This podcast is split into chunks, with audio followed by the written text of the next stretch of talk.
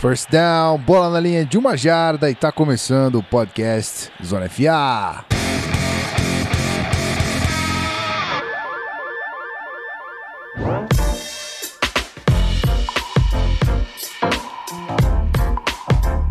Muito bem, querido ouvinte, estamos de volta no seu feed, mais um episódio acontecendo aqui do Zona FA. Na verdade, o episódio já está pronto para você. O que a gente está fazendo nesse momento é gravar, e se você sabe que a gente grava ao vivo, você já estaria aqui assistindo com a gente, mas se você não está, não tem problema que esse episódio vai para você do mesmo jeito. Ah, não é mesmo, Rafael Martins? Muito bom dia. Bom dia. Eu tive que colocar no mudo em urgência aqui, porque eu não tinha colocado o celular no mudo. Ele apitou, ficou tudo uma bagunça. Mas agora está tudo certo. Está tudo certo. Estou É. pronto para falar de Oakland Raiders. Ra- Raiders. Esse episódio é especial para Pedro Pinto. É, mas como a gente não tem propriedade no assunto, como a gente não sabe as, a- a- os mínimos detalhes de Oakland Raiders, a gente tem que chamar um especialista. E nada mais, nada menos do que chamar um podcast aqui que fala do assunto, propriedade. Então, nosso querido Iago lá do Raiders Brasil Podcast. Seja muito bem-vindo, meu querido.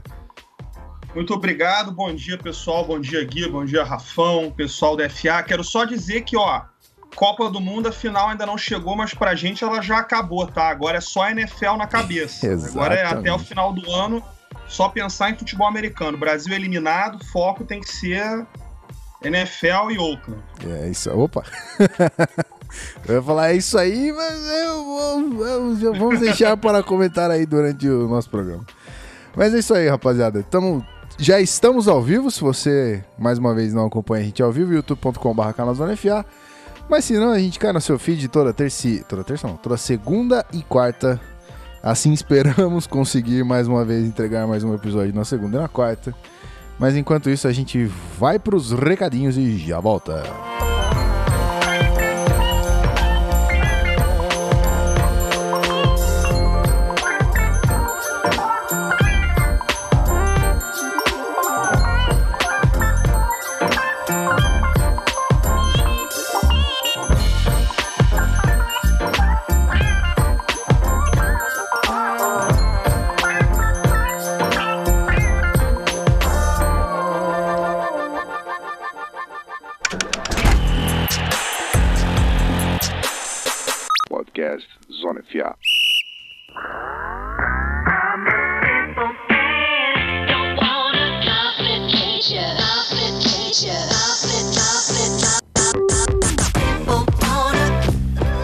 Isso aí, senhoras e senhores. Já estamos aqui mais uma vez. Você, querido ouvinte que acompanha a gente, vamos para os recadinhos. Coisa simples, coisa rápida.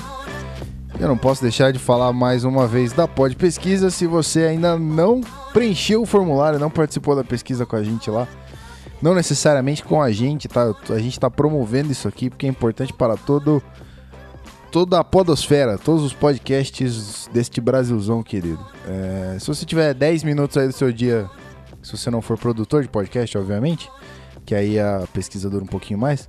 Mas se você tiver 10 minutinhos disponíveis, podpesquisa.com.br, responde lá é, um questionário bem, bem bacana, bem extenso talvez, mas é, não precisa de dados pessoais, não precisa de nada que vá te identificar, é só pra gente ter uma noção é, em uma massa assim de, de algumas informações que a gente precisa para futuramente monetizar os podcasts, mostrar para as pessoas que podcast tem valor e a gente conseguir patrocinar isso de alguma forma e mostrar para a mídia que a gente tá aqui, certo? Mas é isso aí então, se você puder, participa lá podpesquisa.com.br, mas recadinhos na verdade são com o Rafael Martins, eu tô só enrolando aqui. Isso aí, galera. Já, ó, eu acho que o pessoal já sabe de cor, hein? Vou começar a pedir para os assinantes, os nossos apoiadores, para mandar aqui para dar uma variada, porque já sabe. youtube.com barra canal Zona FA, se inscreve no canal, ativa o sininho para você acompanhar nossas transmissões ao vivo. É claro que você tem a oportunidade de nos achar no feed toda segunda e quarta-feira, vocês já estão sabendo, mas sempre é legal ati- ativar lá a notificação, chegar ao vivo com a gente, participar do chat, que a gente gosta de trocar ideia com a rapaziada. E lembrando da nossa plataforma de apoio, o PicPay. picpay.me barra canal. Dá uma olhada nos nossos pacotes, o franchise, o básico. É, a galera do franchise vai ter direito a um sorteio do kit da cervejaria solteira no final do ano. É, você também, sendo participante do Locker Room, mesmo que na versão básica, acessa o nosso grupo de WhatsApp com conversas e discussões durante toda a semana. E o plano torcedor, a gente faz questão de falar da- do seu apoio e agradecer aqui no podcast. Então chega lá, vê como você consegue ajudar. Lembrando de usar o código que o Gui coloca na postagem para receber o cashback nos 10 primeiros reais investidos na plataforma. E é isso, Guizão. Simbora pro programa. Perfeitamente perfeito, muito bem descrito. A gente não tem mais nada pra falar. Agora a gente vai falar de Raiders. Chega de falar do NFA, certo? Certo. Certíssimo. Então vamos aí, então vamos aí Eu que tô a muito gente já aqui, peço perdão novamente. É, eu essas perguntas do demônio, né? Não chamo ninguém, jogo no ar e espero que alguém responda. Ah, Bora vamos, falar de Raiders. vamos lá, a gente já volta então.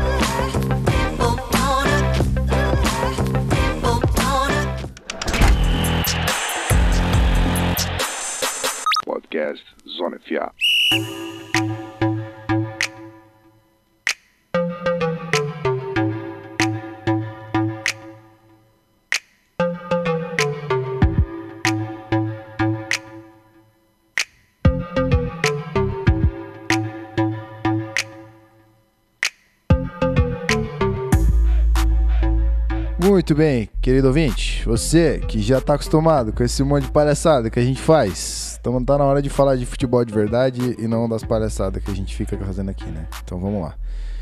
Como, como de costume já nos nossos season previews, previews, previews, o português e o inglês se misturam nesse momento. É, vamos fazer um recap rapidinho da temporada. Então, tivemos resultados aqui do Raiders de 6, 10, 6 derrotas e 10 vitórias. É, 6 vitórias e 10 derrota- derrotas. É, terceiro na AFC West, que é a divisão do nosso querido Raiders. Não se qualificou para os playoffs, mas como Pro Bowlers aqui, mesmo sendo uma votação popular, é legal a gente falar. A gente teve o defensive end Khalil Mack, o center Ron, é, Rodney Hudson, o left guard Kaleki Osemele, Kalechi Osemele, é, o left tackle Donald Penn e o quarterback Derek Carr. E é isso aí. Na- chegando a esse momento, a gente tem que falar com o nosso convidado, obviamente, porque a gente sabe que é, as expecta- as expectativas não, né? As conclusões pós-temporadas. Pós-temporada, caralho, hoje tá embaçado. É com ele. Então, Iago, quero saber de você, em nome da torcida do Raiders aí, como é que foi a temporada de 2017 para os torcedores de Oakland Raiders. Bom, vamos lá. Primeiro lugar, desapontante. Depois de uma campanha em 2016 fenomenal, que nós tivemos vários jogos emocionantes, jogos decididos na última jogada, a maioria vindo para o nosso, terminando a nosso favor. É, todos nós pensávamos que finalmente tínhamos voltado a ser um time competitivo, um time que ia brigar pelas cabeças, um time que é, ia voltar para a ser um perennial playoff contender, um time que ia voltar a disputar jogos em janeiro rotineiramente. Porém, é, batemos com a cabeça na parede, é, esbarramos em limitações e pudemos observar, podemos assim questionar o fato de que alguns jogos em 2016 podem ter ido para o nosso lado muito mais por uma questão de sorte do que por competência. Então, assim, as expectativas para 2017 eram mais uma vez ir aos playoffs, finalmente desafiar o Kansas City Chiefs pelo título da divisão, coisa que a gente não consegue fazer há muito tempo. Porém, devido a inú- inúmeros problemas, principalmente com relação a um coaching staff abaixo da média, nós não conseguimos chegar lá.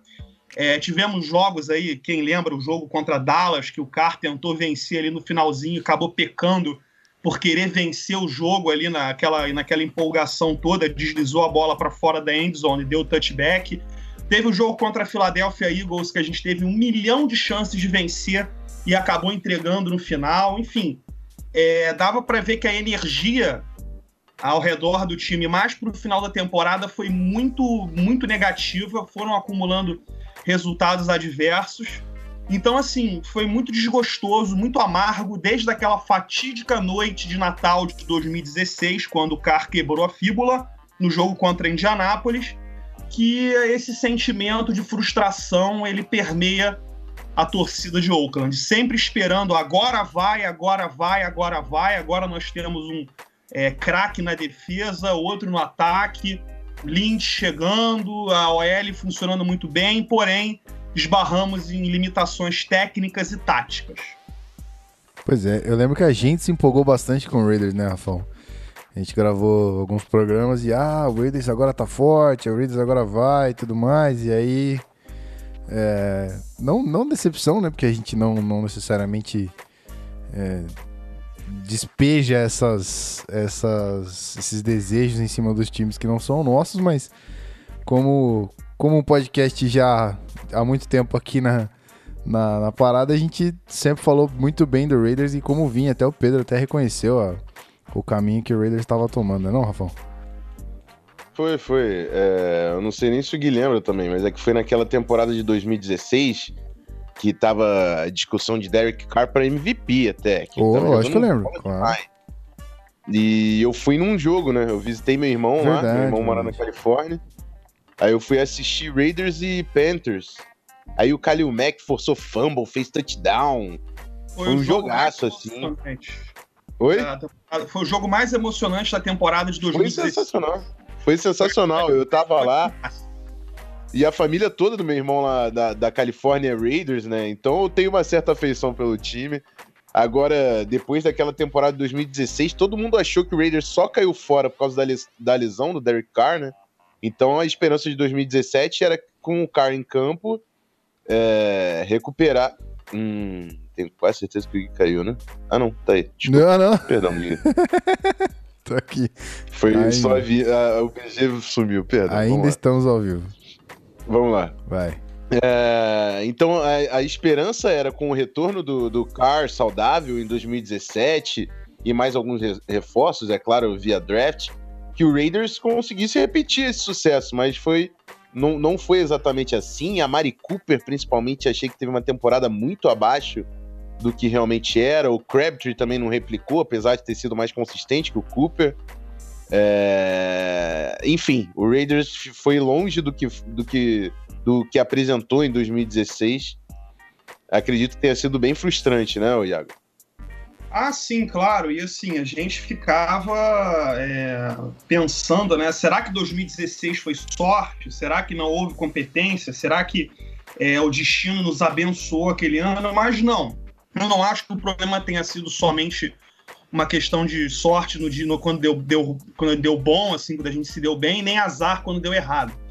É, tinham deficiências intrínsecas ao time que não foram solucionadas durante a intertemporada. É, esse ano existe, que vou, a gente vai comentar depois, mas existe uma tentativa de solucionar os problemas que não foram solucionados para a temporada de 2017. Agora, por exemplo, todo mundo sempre soube que a nossa secundária era, nossa, uma peneira. Não, nunca houve uma dúvida com relação a isso. Às vezes vinha um cara, fazia um jogo bom, o Emerson fazia um jogo bom, o Sean Smith fazia um jogo bom, mas em termos de consistência nunca foi a coisa mais confiável no time. E também tem uma, uma história muito interessante aí com relação à mudança do coordenador ofensivo. Saiu o Bill Musgrave, que para mim, avaliando em comparação com outros coordenadores ofensivos da liga, ele é um cara médio, e médio na NFL, para mim, é algo bacana, porque é, se você colocar aí no, na ponta do lápis, você tá entre os 16 melhores aí, um pouco talvez na parte de cima.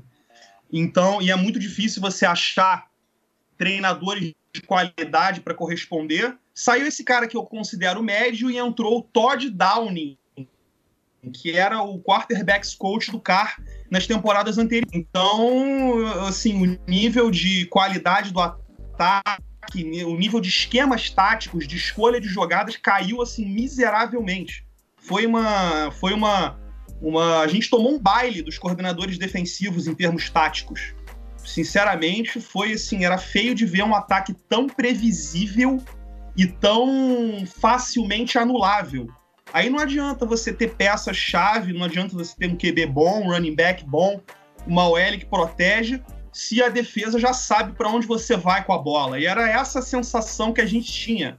É, toda vez que dava o snap, tinha um motionzinho, é, aquela, aquela, aquelas formações mais básicas, e a gente sabia até qual era a rota do receiver. Então, se a gente já sabe, imagina o coordenador defensivo do outro lado que estuda isso a semana toda.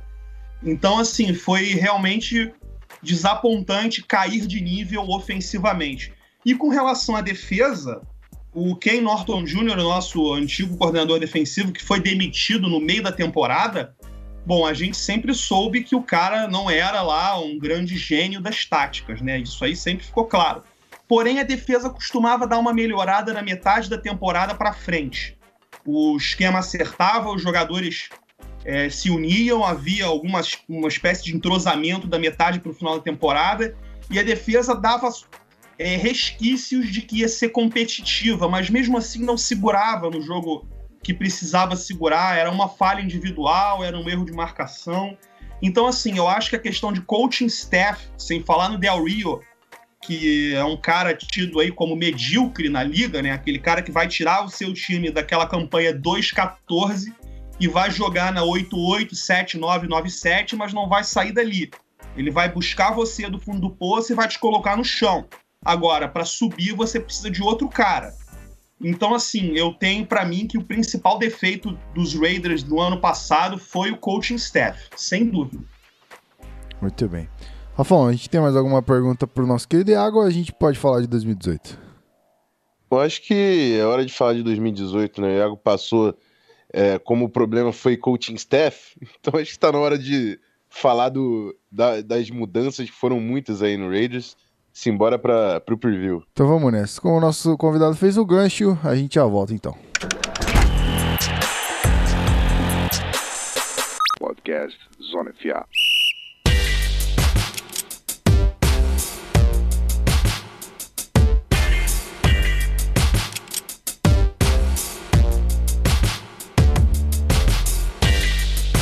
Chegou a hora daquele bloco então onde a gente projeta a temporada do time em questão e aqui a gente vai falar das mudanças positivas ou não é, de Oakland Raiders para o futuro e para essa temporada que chega aí é, com muita expectativa positiva, principalmente do nosso convidado que está aqui.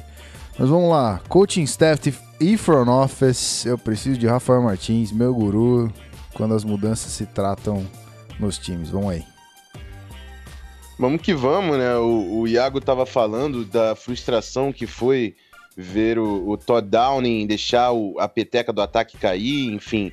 É, o Raiders reformulou praticamente sua staff inteira de, de técnicos, começando pelo Jack Del Rio, que era o seu head coach, é, foi demitido e muita gente pensa, né, e acredito que tenha sido de fato a verdade, que ele só caiu por causa do acordo do Raiders com John Gruden. Muita gente conhece o John Gruden, o, é, é, era comentarista né, do, do, Monday Night Football.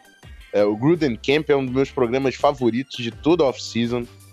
E muita gente respeitava o John Gruden, que já foi campeão com, com o Tampa Bay, em cima do próprio Raiders dele, inclusive. Foi trocado pelo Raiders há muito tempo para o Tampa Bay. E, enfim, chegou ao Raiders agora com um contrato de 10 anos, 100 milhões. É um cara da mídia que tem muito nome, mas a gente vai ter que ver até onde realmente ele vai conseguir se inserir no futebol americano profissional, se ele realmente está atualizado. Mas para isso também é interessante falar da staff que ele montou em volta dele, começando pelo técnico de special teams, o Rich Bisaccia, que veio do Cowboys entrou no lugar do Brett Seeley e também vai ser assistant head coach do John Gruden e ajudar é, nas decisões de, de, gestão né, do time, junto com o técnico principal. Na parte defensiva, onde a gente tinha o Ken Norton Jr., que o, o Iago lembrou, foi demitido durante a temporada, entrou o John Pagano, que era o assistant head coach, no lugar do, desses dois, como coordenador defensivo, estará Paul Gunter, que era o coordenador defensivo do Cincinnati Bengals, vai ser a principalmente defensiva na staff do Raiders de 2018. Na, e já na gestão do ataque, né, junto com John Gruden, que é também uma mente ofensiva, a gente sempre fala da importância do lado contrário da mente ofensiva, então na parte de ataque aqui da staff, uma parte mais de assessoria, o play caller provavelmente acredito que vai ser o John Gruden, então numa parte já de game plan, de preparação de treinos, temos como coordenador ofensivo Greg Olson, que entra no lugar do Todd Downing. Greg Olson, é, a gente fala do, da, das mentes ofensivas do Eagles, né? Como o Philadelphia perdeu o John DeFilippo, que era o seu quarterback coach, o, o Frank Rich, que era o coordenador ofensivo, os dois saíram do time. E o mesmo aconteceu com o Rams, do Sean McVay. As pessoas não comentam tanto isso, mas o Rams do, do, do McVay perdeu o seu coordenador ofensivo, o Matt, o Matt LaFleur, que foi pro Titans, vai ser play caller lá, inclusive, e perdeu o seu quarterback coach. O Greg Olson vai ser o coordenador ofensivo do John Gruden, vem da mesma escola do Gruden, Mike Shanahan, trabalhou com, com, na, na, no, com, na staff do Kubiak, enfim, uh, acompanhou o Mike Shanahan e o Mike, Mike também, o, o Jay Gruden, o irmão do John Gruden, já tinha relação com o técnico e é um, um cara que está numa filosofia semelhante aí, vai ajudar a assessoria do Gruden na, na, montando esse ataque do Raiders. Como quarterback coach, entra Brian Callahan no lugar do Jake Pitts. Brian Callahan, que é filho do Bill Callahan, assistant head coach do Redskins, monstro, técnico de linha ofensiva. O seu filho entra aqui como quarterback coach. Acredito que é a primeira vez que ele está ocupando uma vaga de técnico de posição.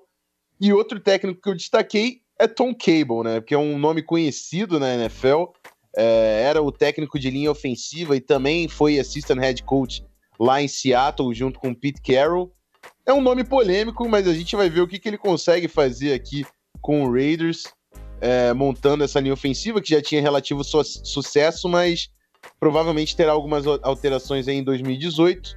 Mas o foco agora é falar de coaching staff e eu queria saber do Iago nessas mudanças aí, se ele gostou de fato das mudanças, quais são as expectativas aí do John Gruden, que não é técnico da NFL há décadas, né? Então, com, como você está vendo aí esse princípio de trabalho do Gruden e o que você espera dessas mentes que vão controlar a temporada do Raiders em 2018? Então, vamos lá. É, você tá certo, realmente o John Gruden veio e esse foi o único motivo pelo qual o Jack Del Rio foi embora. Se bem que ele já estava com a imagem um tanto quanto desgastada perante a torcida e a organização, porque parece que ele não acompanhava o ritmo de trabalho dos grandes treinadores. Ele era um cara que sentou numa zona de conforto e isso incomodou alguns jogadores que já haviam trabalhado com outros técnicos muito mais com muito mais pegada.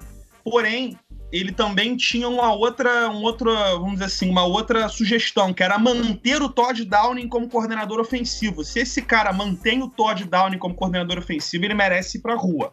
De qualquer forma, com ou sem John Gruden, porque foi, foi, foi patética o nosso ataque e ele tinha a intenção de manter o cara, então eu não via com bons olhos o prosseguimento dele em Oakland, não. Agora, John Gruden é o novo xerife da cidade.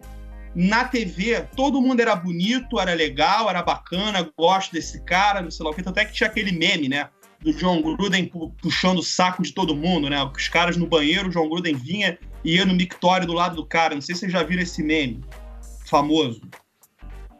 Ué, eu não vi não, cara. Nunca viu? Uh -uh. E depois eu vou te passar. É, o cara puxava o saco de todo mundo, né? Então, é, então todo mundo achou que ele ia pegar leve com os jogadores, coisa nenhuma. O cara entrou, já cortou metade do time, mandou embora pessoas como Marquette King, que era uma, era uma personalidade, era um cara famoso em rede social, então era meio doidão, era um cara meio maluco, mas tudo bem. É, deixou o Crabtree embora e trouxe o coaching staff dele, ele nomeou a dedo o coaching staff dele. A melhor contratação para mim foi a do Paul Gunter, que vem aí de um sistema bom, eficiente de Cincinnati. O cara já tem quatro anos de experiência na liga, não é um novato. O cara tem um, um histórico interessante. É, não é aquela defesa maravilhosa que vai, é, que nem Jackson viu, que vai levar para playoff e afins, mas é uma defesa competente, competitiva ele vai trazer algumas alterações táticas, por exemplo, ele prefere jogar com quatro na linha em vez de quatro linebackers, em vez de ser um 3-4, vai ser mais um 4-3 na defesa. É, esse, a família Callahan, eu achei curioso, porque o pai do, do, do, nosso coordenador de quarterbacks novo, o Bill Callahan, não saiu muito bacana de Oakland, não. Eu não sei se vocês lembram, mas rolou uma fofoca lá naquele Super Bowl que ele dirigiu a gente contra o Tampa Bay do John Gruden. É, rolava uma fofoca de que o cara não fez o meu seu melhor esforço para ganhar, não. Por exemplo, ele manteve o playbook do John Gruden inteiro. Então, quando os times foram se enfrentar, o Gruden sabia o que, que ele ia encarar do outro lado. Então, a saída do pai dele não foi uma das mais é, pacíficas da organização. Como coordenador ofensivo, o Greg Olson já trabalhou em Oakland, se eu não me engano, em 2015. Ele era coordenador ofensivo de Oakland, ele conhece o Derek Carr, ele conhece alguns jogadores do ataque, o Amari Cooper, é, membros da OL e tudo mais. Só que a gente sabe que ele não tem a, autonomia que ele tinha antes. Ele vem para um cargo mais de assessoria e também de, como é que eu posso dizer, de, de conhecimento. O John Gruden, quando voltou para a liga, ele quis recrutar técnicos que tivessem em times cutting edge, né? Que tivessem na, na ponta ali, na, no, no topo das estratégias. E ele olhou para o Rams do Sean McVay, que é o que foi tido aí como a grande revelação em termos de head coaching da temporada passada, e trouxe esse cara que fez aí um ano de, vamos dizer assim, estágio com o Sean McVay é, nos Rams. Então ele trouxe esse cara para dar uma assessoria do que está de novo no ataque da NFL, quais são as novidades do esquema. Trouxe o Paul Gunter, que tem alguma experiência em Cincinnati, montando defesas competentes. Agora, o Tom Cable, eu não entendi nem um pouco. Não sei se vocês também estão sabendo, mas o Cable se envolveu numa polêmica quando era é, head coach de Oakland 2010, 2009, por aí, que ele meteu a porrada num jogador aí num avião não sei se vocês ficaram sabendo disso, no, voltando de um jogo, sim, sim. rolou uma discussão. Você ficou sabendo disso aí, Rafão? É, ele já é conhecido por um temperamento, ter um temperamento deveras agressivo, digamos assim. É, eu não entendi muita contratação do cara, mas vamos ver, né? O cara virou a mão no. Acho que era no Shane Leckler, o nosso antigo Panther, que agora acho que tá em Houston. É, rolou uma discussão no avião, o cara fechou a mão e deu na cara dele. Mas, enfim, eu, agora, eu, o que me preocupa é o fato dele nunca ter treinado uma OL de qualidade. O retrospecto dele não condiz com a, a, a, posição que ele vai ocupar em Oakland, porque em Seattle a OL de Seattle era um desastre. Não era nem. Assim, o Russell Wilson jogava apesar da OL. Era uma coisa muito doida. Então, eu não entendi essa contratação do Tom Cable. Com relação ao Rich Bisaccia, eu não achava o nosso antigo treinador de special teams um cara ruim, o Brad Seeley. Mas como quando cai o head coach, geralmente cai todo mundo, essa opção pelo Rich Bisaccia foi interessante, pelo menos pelo que eu conversei com o pessoal que torcia para Dallas, que é da onde ele veio, parece ser um treinador competente. Então vai ganhar um voto de confiança. Muito bem, rapaz. Então é isso aí. Falando de já que a gente fechou front office e coaching staff, vamos falar de free agency então, para complementar essas mudanças aí, Diogo. Vou tocar saídas e entradas, nosso querido Iago comenta depois. Então vamos lá. Como em despedida do time aqui, a gente teve o wide receiver Michael Crabtree, foi pro Ravers. É, pro Ray... Nossa, hoje eu tô brabo, hein? Ravens. Ravens. Baltimore. Uh, também tivemos de saída o tight Clive Walford, foi pro Jets. O OL Marshall Newhouse foi pro Bills. O kicker Sebastian Janikowski foi pro Seahawks. Amém, obrigado. é, o defensive end, Denico Autry, foi pro Colts. Dois linebackers de saída, Navarro Bowman e Aldon Smith. Os dois viraram free agents.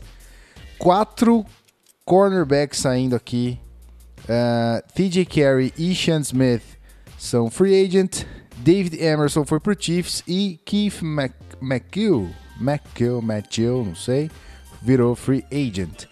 O punter Marquette King foi pro Broncos e o uh, long snapper John Condo é free agent aqui. De entradas. Eles estão acertando o long snapper. Finalmente, né, cara? Finalmente. Final, eu ia colocar long safety aqui, eu já, sei lá. Eu já falei tanta merda com LS que você não faz ideia. Finalmente acertei long snapper. Viu, long snappers do mundão todo? Eu, eu consegui. É, vamos lá. As entradas aqui, a gente, teve, a gente teve a chegada de dois running backs, o Doug Martin, que veio do Bucks, e o Keith Smith, que veio do Cowboys. Dois wide receivers novos também, Jordy Nelson do Packers e Dwayne Harris do Giants.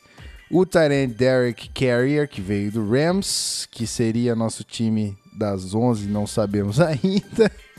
Uh, o offensive lineman Breno Giacomini, já foi do Seahawks, estava no Texans.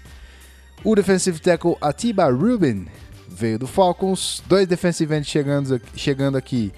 Tank Carandine, que veio do Niners, e Frosty Rucker, que veio do Cardinals. Quatro linebackers chegando: Tahir Whitehead do Lions, Derek Johnson do Chiefs, Emmanuel Amour do Vikings. E Kyle Wilber do Cowboys. Também quatro cornerbacks chegando: Rashan Melvin do Colts, Sharice Wright do Bills, Leon Hall do Niners. E Daryl Worley, que veio Panthers Eagles ali, não sei onde é que ele estava necessariamente. O safety Marcus Gilchrist, que veio do Texans, e o long snapper, aham, Andrew De Paola, que veio do Bengals. Muito nome chegando aqui, é, mas a gente obviamente só passa aqui para você entender a quantidade de mudanças e saber quem veio, quem saiu, mas a gente conta com o nosso convidado para falar para você quem é que importa dessas saídas e entradas aí. Iago, é contigo. Então, vamos lá. É, como eu disse, o John Gruden virou o dono do time agora. O nosso Red McKenzie, o, o general manager, virou o cara da contabilidade, praticamente, o cara do cap. Então, eu, eu não acho que é mais o general manager que está tomando as decisões com relação a free agents e se bobear nem para draft mais. Então, a metodologia foi a seguinte. Perguntaram pro John Gruden, John Gruden, você faz questão desse cara aqui? Se ele dissesse não, era cortado na hora. E assim foram embora todos esses jogadores que você citou. É, por exemplo, pelo que eu tô vendo aqui, o Navarro Bowman fez uma ótima temporada como inside linebacker, entrou no meio da temporada, aprendeu o playbook em três dias e mandou muito bem. Agora, ele quer um preço, o Raiders quer pagar outro. Então, até agora não vai voltar. O Aldon Smith a gente já sabe que vai pra cadeia, então não adianta nem correr atrás dele, porque ele vai preso, então esquece. Uma saída interessante, quer dizer, interessante pro lado negativo, é a do Michael Crabtree, que era o nosso aí, dizem que ele era o nosso melhor receiver. O Amari Cooper não era tão bom quanto ele. Porém, perguntaram pro John Gruden entre Michael Crabtree e George Nelson, quem você prefere? Eu quero Nelson. Ah, tá, tá bom, vai embora. Mandaram o cara embora. Outro jogador interessante que saiu era o Clive Walford, que foi draftado em 2015. Eu comemorei muito a escolha, muito a escolha dele em 2015 no draft. Achei que ele fosse virar um baita Tyrande, estilo Antônio Gates, assim. Só que o cara tá sofrendo com lesões e também, pelo menos assim, pelo que a gente escuta falar, escutou falar pelos insiders no Twitter, ele não era o cara que tinha o maior nível de esforço, não era um cara que era tão comprometido assim com a causa. Então, é, na hora de fazer a escolha, ele foi deixado de fora. Com relação às chegadas no free agency, mais uma vez, o John Gruden apontou: eu quero aquele cara ali. Então veio aí o Doug Martin, que é um running back, foi muito criticado essa contratação dele, porque faz muito tempo que ele não é bom. bota aí uns 3, 4 anos que ele não manda bem. Acho que ele chegou a liderar a liga em, em jardas em um ano e depois sumiu. Veio aí o George Nelson como, como o cara mais experiente para liderar o grupo novo, fazer essa transição para o John Gruden. É, esse Dwayne Harris, para mim, é retornador, né? Se eu não me engano, ele é retornador. E aí vem os jogadores de confiança do Gruden. Esse Derek Carrier, dos Rams. Toda uma nova secundária com o Rashan Melvin, que teve um ano muito bom no Colts, mas não mostrou muita coisa nos outros. Sharice Wright, Leon Hall e Daryl Worley. Eu acho que o Daryl Worley vai acabar virando titular junto com o Garion Conley lá no, de posição de corner, porque para mim, apesar dos problemas extracampo, ele é o mais talentoso desse grupo. Esse, o Tank Carradine e o Frosty Rucker, para mim, não passam nos 53 finais. Eles vêm aí para é, botar uma energia no grupo, mas eu não vejo esses caras fazendo o elenco final. Então, bota aqui mais, uma, mais algumas contratações interessantes. A do Derrick Johnson, vindo dos Chiefs, é algo bastante bacana. Agora, não vamos esquecer que o cara vem aí de uma cirurgia de Aquiles e já tem seus 34, 35. Pelo que eu tô lembrado, 33. Então vai ser aquele cara aí de um aninho só rendendo, vai dar aquela liderança, o paizão da defesa, vai colocar o microfone ali, quer dizer, o green dot ali no capacete, vai tentar orientar a defesa, mas eu não vejo ele ficando por mais de um ano. Então, resumindo a free agency, o John Gruden montou o time que ele quis, com os jogadores que ele confia. Se vai dar certo ou não, só o futuro dirá. Opa, tava no mudo aqui, mas já tô de volta. Muito bem, rapaz. Então é isso aí. Rafão, aquela opinião da casa, se você quiser dar, obviamente. E depois já toca as três pra gente. É contigo. Vamos que vamos. É, só para esclarecer, o Worley ali, que eu coloquei o é, é Panthers e Eagles, né? Uhum. Porque do, nessa off-season, o Panthers trocou o Worley com, com o Torres, o Torres Smith, do, que foi, do, foi o Torres Smith pro Panthers e o Panthers deu o Worley pro Eagles. Foi uma troca que aconteceu. Só que aí, logo, um pouco depois que da troca, né, o Philadelphia Eagles é, teve a triste notícia que o Daryl Worley é, foi parado pela polícia, tinha, parece que tinha arma no carro, resistiu prisão, foi preso, pagou fiança, saiu e o Gaio ele foi cortado pelo Eagles. Então, ele virou free agent depois de ser trocado quase imediatamente. E o Raiders contratou o cara que estava aí no mercado, sabe jogar bola, mas assim, vamos ver como atleta profissional, né, que é o que eu sempre falo, que a, a vida de um atleta profissional vai muito além de ser bom em futebol americano. Vamos ver se o cara consegue entrar no eixo aí, porque continuando da forma que tá, vai ser complicado. Falando um pouco aí do, do das saídas e da, das entradas do, do Raiders. O Crabtree é um possession receiver. O Raiders contratou o Jordan Nelson. A gente já falou aqui que não vê o Jordan Nelson ainda num nível, principalmente com o contrato que ele recebeu ali, mas o Crabtree é um cara que era um bom possession receiver, agora foi pro Ravens e provavelmente vai ser o principal alvo lá. Mas Oakland tem sim o Amari Cooper, que tem um upside muito maior do que foi o do Crabtree, ou é o do Crabtree, né? Vamos ver como é que vai ficar nessa questão. É, o Janikowski, até por razões contratuais, o Raiders já não estava tão interessado nele e também está chegando já ao fim da carreira foi fazer um, uma hora extra lá no, no Seattle Seahawks. E o Navarro Bowman, por mais que tenha liderança e é um baita de um veterano, o, o Raiders conseguiu outros nomes, né? Para o grupo de linebackers, foi inclusive uma das posições mais reforçadas aí pela franquia. É, a saída do, do Marquette King é uma que eu também não entendi, que era um cara que sempre foi muito consistente em Oakland. É, o Broncos se deu bem, e a gente falou no, no, na semana passada também do Riley Dixon, que estava lá em Denver e vai ser um, um, bom reforço. Eu não lembro se ele parou no Bills, uh, mas enfim, vamos seguir o Raiders, que é mais importante. Uh, nas chegadas, o Brandon Giacomini é um cara que já trabalhou com Tom Cable em Seattle, foi titular como right tackle, isso pode ser interessante. Não sei se como OL titular, mas como um swing tackle que consegue entrar no, no caso de lesão. É... Jordy Nelson não acho que foi uma boa contratação, junto com Doug Martin, são caras que estão no final ali da carreira, não mostram uma produção tão alta. É... Mas eu gostei do, dos linebackers, assim. O Derek Johnson é um veterano que, assim como o Bowman, pode fazer diferença nessa segunda linha. O Ty Whitehead já é um cara mais de dois downs, não cobre tão bem, mas ali contra o jogo terrestre é competente.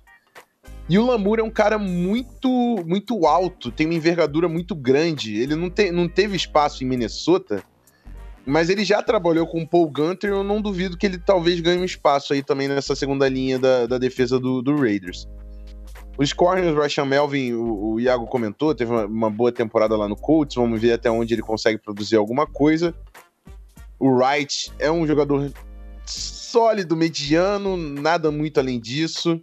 Leon Hall tá em final de carreira e o Worley, a gente falou dos problemas extra-campo. Então, na free agency, não acho que o Raiders perdeu tanta coisa. De repente, o principal nome aqui seriam Crabtree e Bowman, né?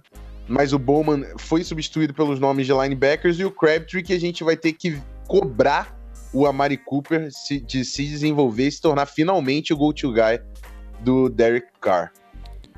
Isso aí. Vamos para as trades? Let's go. Vamos para a trade então para completar aqui a reformulação do elenco antes do draft. É, algumas trocas, o, o, Raiders enviou o wide receiver Cordero Patterson, que assinou, ficou um ano só em Oakland, e uma escolha de sexta rodada para o New England Patriots por uma escolha de quinta rodada.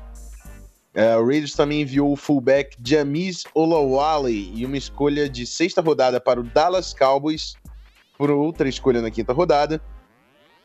Outra troca é, envolvendo o jogador, o Raiders enviou o defensive end Jihad Ward para o Cowboys pelo wide receiver Ryan Switzer, que também é um especialista, né? Deve ter sido, inclusive, Deve ter sido, inclusive, um, um, um pedido do Bizatti aqui, a chegada do Switzer. É um bom jogador de special teams. Raiders também enviou uma escolha de terceira rodada para o Pittsburgh Steelers pelo wide receiver Martavis Bryan, outro jogador extremamente talentoso, mas que já sofreu com problemas extra-campo. Não parece ser um problema para o técnico John Gruden. E como última troca aqui, já não tão importante, o Raiders enviou uma escolha condicional de sétima rodada para o New York Jets pelo quarterback Christian Hackenberg, que foi uma escolha de segunda rodada, mas que por enquanto se prova como um bust na NFL e o Gruden vai tentar recuperar esse cara com a ajuda do Greg Olson. E aí, Iago, desses nomes aqui, algum que vale a pena destacar, mencionar, que vai fazer a diferença? Eu acho o Cordell Patterson o melhor retornador da liga porque você via pelos times adversários na hora de fazer o kickoff, era a orientação era sempre touchback, não deixavam o cara sequer encostar na bola. Mas assim, ó, foi o Cordarrelle Patterson embora e veio o Ryan Switzer.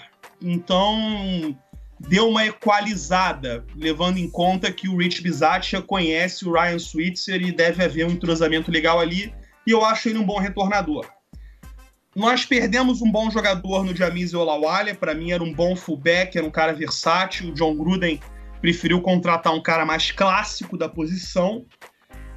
Nós temos que agradecer o Cowboys por levar embora o Jihad Ward, porque esse cara era uma minhaca, o sujeito era horroroso, o apelido dele é, na NFL era boneca de pano. Por um cara que joga na DL, isso não é uma coisa muito bacana de se ouvir. É, deixa eu ver aqui. Ah, o Martavis Bryan é o nosso boom or bust, né? O cara tem um potencial absurdo de ganhar jogos, arma vertical pra gente, pro Derek Carr. Agora, é aquela coisa: se o maluco encostar num baseado, adeus. Acabou. A liga não vai ter mais paciência com ele. Suspenso a temporada inteira. Então eu espero que o Derek Carr leve ele lá para a igreja dele, dê uma, uma orientação bacana para ele porque se esse cara fizer mais uma cagada, adeus a temporada dele e a gente vai ficar muito comprometido. O Hackenberg, para mim, é, é, camp arm, é, vai ser braço de campo, vai ser cortado. Se já não foi cortado, vai ser cortado em pouco tempo. O nosso querido Borlini aqui na live perguntou se o Martevis está suspenso. Martavis Bryant tá suspenso? Pra Ainda não. Pra esse ano, acho que não. Entendi. Ainda. Ainda Importante a pode palavra. acontecer muita. Pode acontecer muita coisa ainda. Pelo amor de Deus, tranquem esse cara em, sei lá, em algum lugar pra ele não, pra ele não ser preso. Porque Isso aqui. qualquer coisinha acabou. Muito bem. Então vamos falar de draft, vai. Vamos falar de carne nova, carne fresca. E gente chegando aí pra fazer composição para essa nova temporada aí do Raiders. Vamos lá. De primeira rodada a gente teve a escolha 15, que foi o Colt- Colton Miller, é, offensive tackle de UCLA. Na- no segundo round a gente teve a escolha 57, PJ Hall, defensive tackle de Sam Houston State.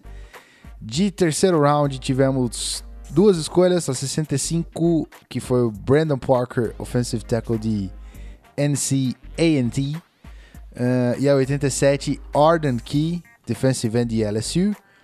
No quarto round a gente teve a escolha 110, Nick Nelson, cornerback de Wisconsin. No quinto round, duas escolhas, a 140, Morris Hurst, defensive tackle de Michigan. E 173, Johnny Towson, punter de Florida. No sexto round a gente teve a escolha 216, que foi o Azen Victor, linebacker de Washington, como escolha compensatória aqui. E de sétimo round, última escolha do Raiders, a escolha 228, Marcel Aitman, wide receiver de Oklahoma State. Mais uma vez a gente volta para você, Iago, para falar dessas escolhas aí e também avaliar, fazer uma um over, overview aí da classe toda e do draft em si. O que, que você achou? Manda bala. Então, eu acompanhei o draft, é, não estava nem em casa, eu estava hospedado na casa de um amigo meu fora do Rio de Janeiro. E foi assim, a gente vendo a dinâmica do draft pela TV, e foi muito frustrante deixar o Dervin James passar para pegar o Colton Miller. Esse Colton Miller é um cara que tem atleticamente um potencial absurdo, tem todas as medidas para um bom offensive tackle, pode ser right tackle, pode ser left tackle, mas o cara é cru. Cara é muito cru e foi uma, uma escolha com grande influência do Tom Cable, o que ainda é mais preocupante. Porque eu não confio no Tom Cable para desenvolver um cara desse aí, de, de primeira rodada de draft. Então eu acho que foi um, um risco muito grande.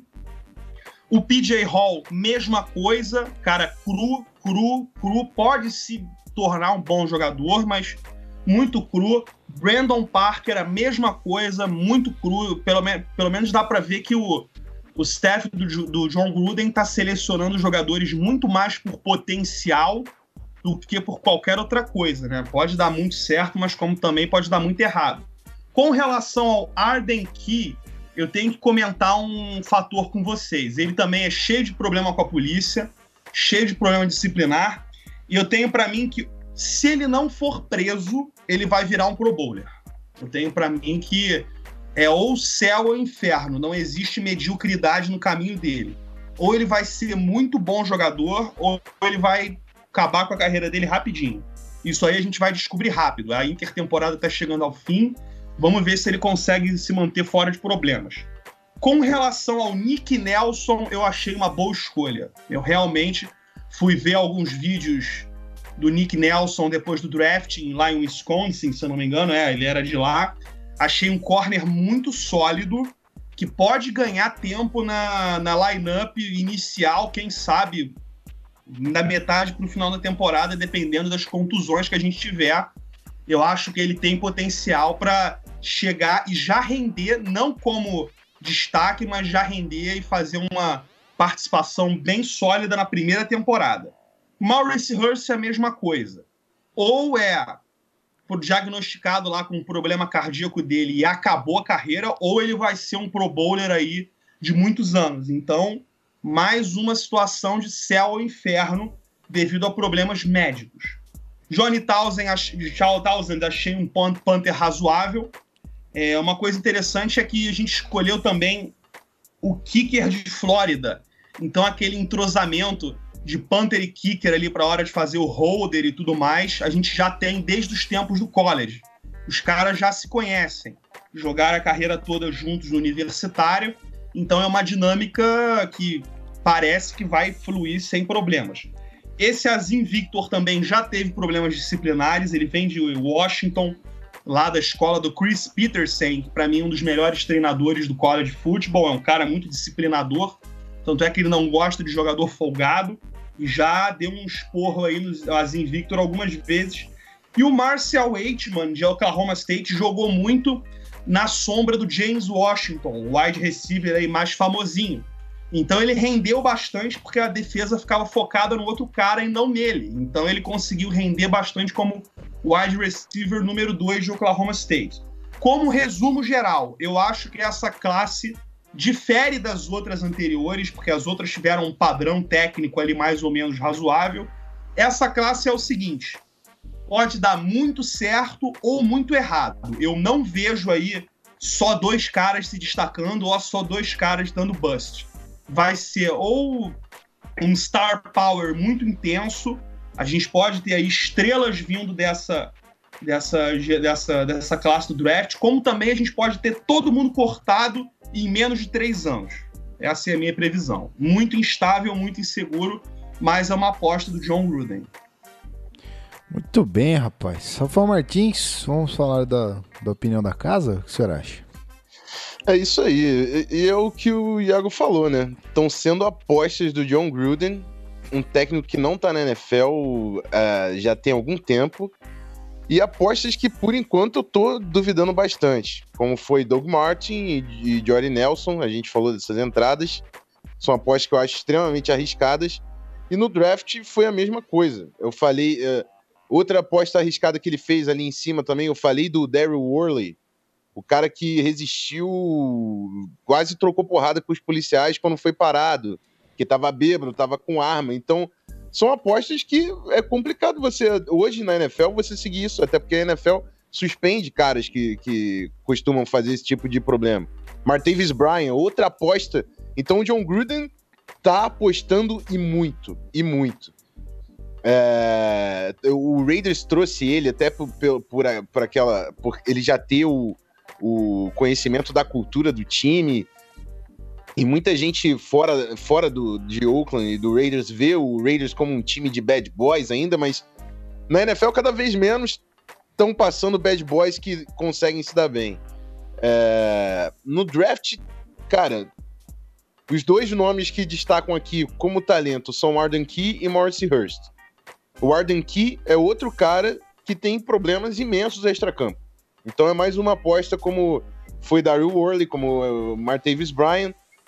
Talvez uma aposta até mais arriscada, porque o Arden Key nem no Combine, que era o seu teste principal da carreira para chegar na NFL, ele conseguiu se apresentar fisicamente 100%. É um cara que tá sofrendo para manter o peso, não, não segue uma dieta. Como esse cara vai se adaptar a uma rotina de futebol americano profissional? Essa é a grande pergunta. Talento ele tem. Se você pegar o highlight do cara, o cara vai parecer um first rounder, sem dúvida. Mas será que ele vai conseguir se tornar um atleta profissional na NFL? O Morrissey Hurst é um cara que nenhuma franquia estava encostando no cara, porque parece que a, a, o problema que ele tem no coração, se ele jogar, é risco do cara ter piripaque em campo. Nenhuma franquia estava querendo encostar no cara. O Raiders apostou lá na quinta rodada, mas não dá para contar com um cara assim. Aí você fala das, das primeiras escolhas. O PJ Hall pode apresentar alguma coisa, ok. É, acho que a partir do quarto round já são projetos, né? Não posso nem, não vou nem desenvolver em cima, mas o PJ Hall pode aparecer e complementar a linha defensiva. Mas Colton Miller e Brandon Parker são jogadores extremamente cruz, extremamente cruz. E o próprio Iago falou isso, a influência do Tom Cable. O Tom Cable ele é o modelo daquele técnico que a gente fala que é egocêntrico. O cara fala, me dá um, um pedaço de pau que eu vou fazer esse cara virar linha ofensiva. O Tom Cable é esse tipo de cara. Ele, ele se convenceu que ele é esse tipo de cara. Ele teve o, o, alguns exemplos, o J.R. Sweezy, o guard, que é, foi DL a carreira toda, e ele transformou o cara em guard. Até deu certo durante um tempo, ele conseguiu um contrato com o Buccaneers, mas depois não vingou. Outro modelo disso, o, o Seahawks não achava offensive tackle por nada. Ele foi e pegou o George Fent, que é um cara que era jogador de basquete na universidade, aí não conseguiu proposta da NBA, jogou como Tyrande no último ano. E o Cable falou: não, vou fazer desse cara o meu left tackle. A gente não deu certo, não, não deu certo. O, Seahawks teve que ir lá e dar uma grana no Dwayne Brown. Então, assim, essa coaching staff tá indo na direção contrária do que tá indo o que hoje representa sucesso na NFL. Então, realmente é o que o Iago falou. Ou os caras vão revolucionar a parada, vão botar o. vão botar realmente peitar todo mundo e falar, somos os Raiders e vai, e vai funcionar. Ou então vai ser um exemplo de que John Gruden realmente não estava preparado para assumir um time na NFL. E essa vai ser a grande expectativa aí. Com certeza vai ser um time divertido, que o pessoal vai querer assistir. O Derek Carr é um baita de um quarterback. É, tem o Marshawn Lynch, tem agora Doug Martin também. E o pessoal vai querer ver o John Gruden como head coach. Isso era uma expectativa que muitos fãs da NFL tinham e o Raiders conseguiu realizar. Mas vamos ver até onde realmente ele tinha capacidade de se tornar um técnico na NFL. E com esse número de apostas aí, só aumenta aí a, a tensão e a expectativa do que, que vai ser realmente essa temporada. Então, falando em expectativa, nada mais justo do que jogar para o nosso convidado a responsabilidade de colocar uma meta sobre o time dele. Ou seja, precisamos que você, Iago, nos justifique uma meta bacana aí pro Raiders, seja ela positiva ou não, obviamente. Mas coloca aí para os nossos queridos ouvintes o que você tem de meta para Oakland Raiders esse ano. Bom, a meta é voltar para playoff. Isso aí a gente discute internamente no nosso podcast, a gente fala, a gente comenta sempre que a gente pode.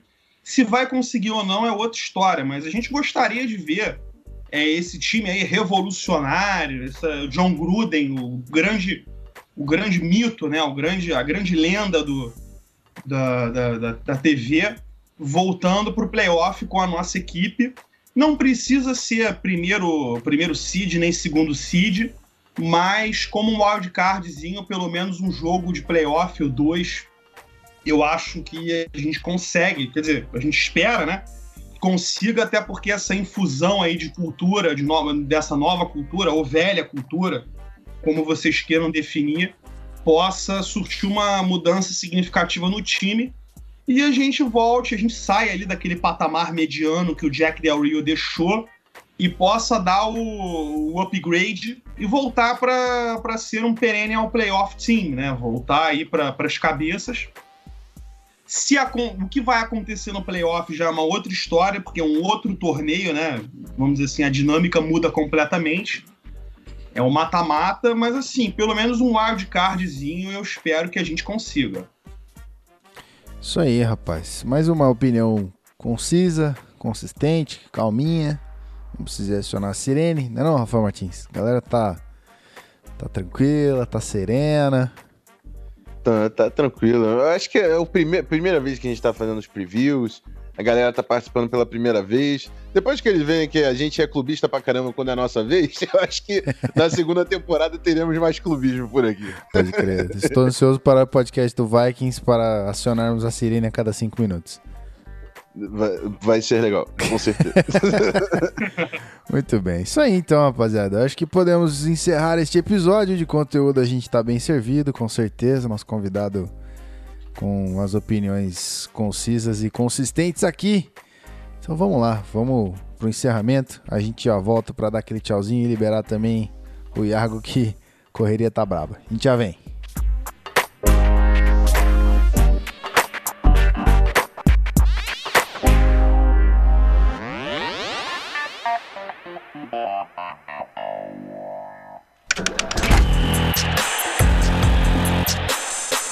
Podcast Zona FA.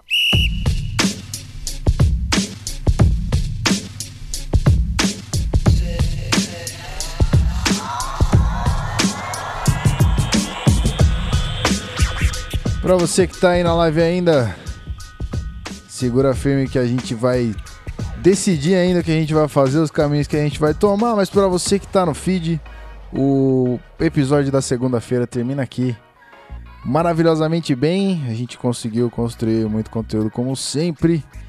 E dessa vez temos que agradecer ao nosso convidado Então, Iago, muito obrigado pelo espaço, pelo espaço não, né? Pela, pela presença aqui nesse espaço e pelo carinho de ter comparecido com a gente aqui a- até às 11 da manhã no sábado. Espero a gente não ter te complicado aí.